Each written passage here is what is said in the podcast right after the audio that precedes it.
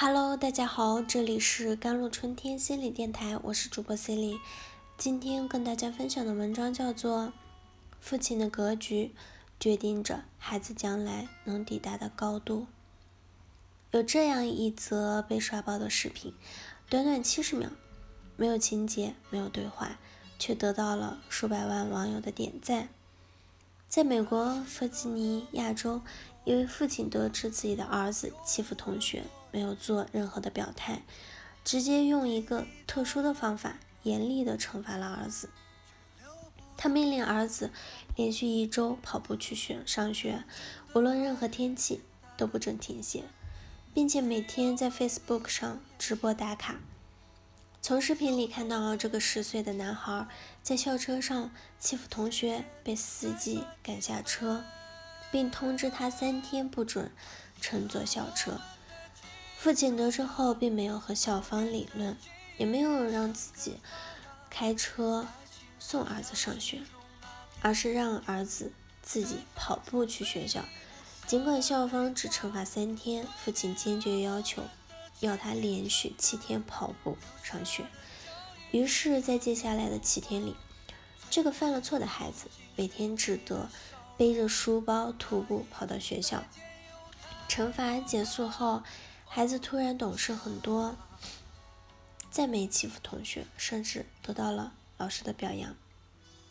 在视频结尾，这位父亲说：“父母不能总是以朋友的姿态教育孩子，有时候还是要以家长的姿态教训孩子。”教育家张海涛说：“家长是一个活生生的人，是一个榜样，一个孩子们看得见、摸得着的英雄。”面对子女来说，父亲是否明辨事理，直接影响孩子养成了怎样的价值观。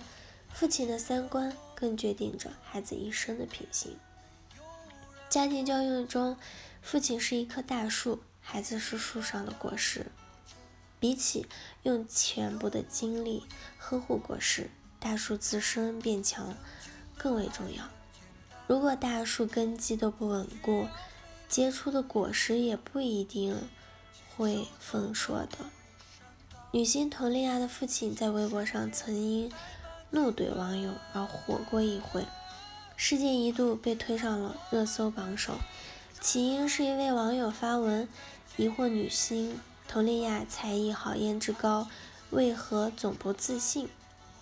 一位网友回答说，她出生在一个卑劣的家庭里。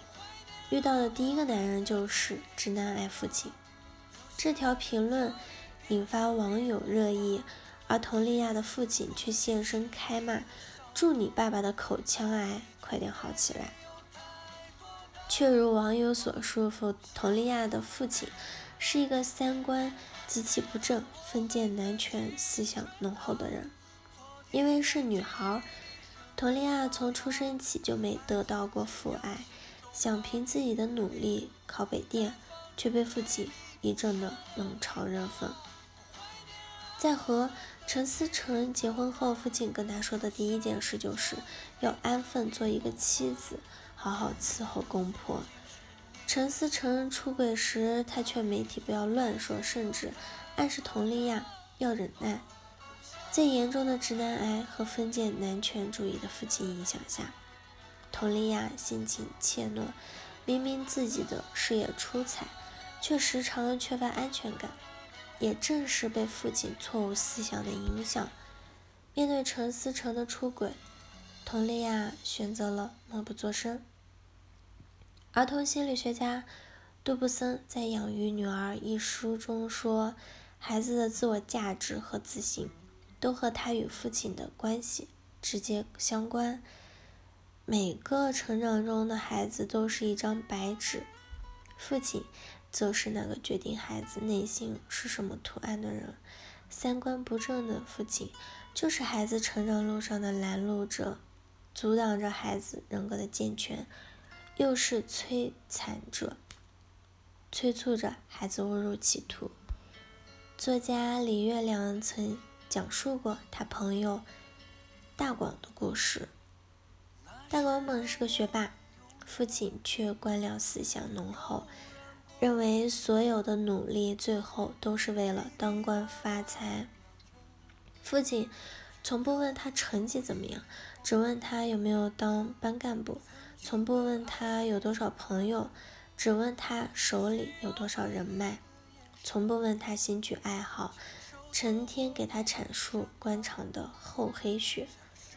在父亲的影响下，大广也把自己走上了仕途当做人生目标。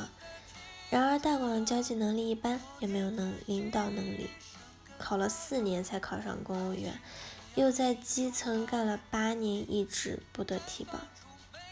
看着曾经的下属都被提拔升职了，自己还混在底层，大广患上了严重的抑郁症，每天靠着吃药才能入眠。终有一天，他明白了，自己走了这么多弯路。根源就在于父亲错误的思想观念。在一个家庭里，父亲是孩子的榜样，所以父亲又是孩子人生样板，他的思想也决定着孩子一生的品行。克鲁普斯卡娅说：“对双亲来说，家庭教育首先是自我教育；对于父亲来说，想要给予孩子好的教育，就是首先要自我。”品行端正。好了，以上就是今天的节目内容了。咨询请加微信公众号 jlct 幺零零幺，或者添加我的手机微信号幺三八二二七幺八九九五。我是 c e l i n e 我们下期节目再见。